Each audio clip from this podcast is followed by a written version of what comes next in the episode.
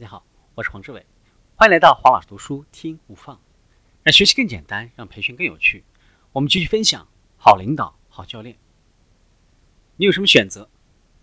当你确定你没有更多的想法的时候，再想一个。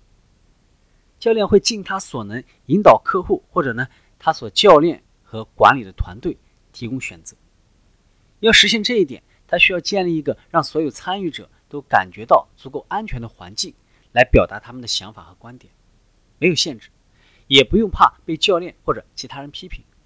所有的贡献，无论是多么明显的愚钝，都要被记录下来，因为这些提议里面可能就会包含一个抛砖引玉的小念头，启发日后更有价值的建议。负面假设，最限制产生创意解决方案的因素，就是我们所持有的负面假设。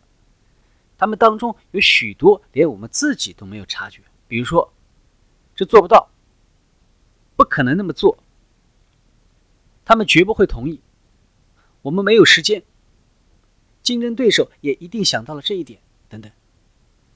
这里面都包括否定和抗拒。一个好的教练会邀请他的客户来问他们自己：如果会怎么样？比如，如果。你有足够的预算会如何？如果你有更多的人员会怎么样？如果你知道答案，事情会怎么样？如果那个障碍不存在，你会做什么？等等。通过这样一个流程，可以暂时的避开对发散性思维的抑制，来激发创造性的思维。障碍看起来呢，并不是不可逾越。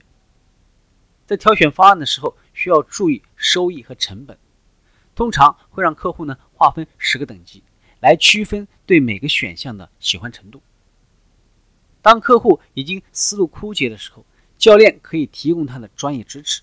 这时候可以简单的说：“我有一些其他可能的选择，你要听听看吗？你要做什么？我们来看一下提问的最佳方式。你要做什么？你打算什么时候去做？”这个行动会实现你的目标吗？在实施的过程中，你可能会遇到什么困难？谁需要知道？你需要什么支持？你打算何时、如何获得这些支持？你还有其他的考虑吗？你有几分确定自己会执行我们达成的行动方案？啊，从一到十来打分。什么障碍阻止了你打十分？教练的目标就是要建立并且维持客户的自信。教练应该让客户阅读并且确认那是真实的记录，确认是他的行动计划，确认他完全理解并且会坚定的落实他们。今天的分享就是这样，请关注黄老师读书，每周您都将收到我们推送的黄老师读书的文字版本，只需五分钟，学习很简单。我们下期见。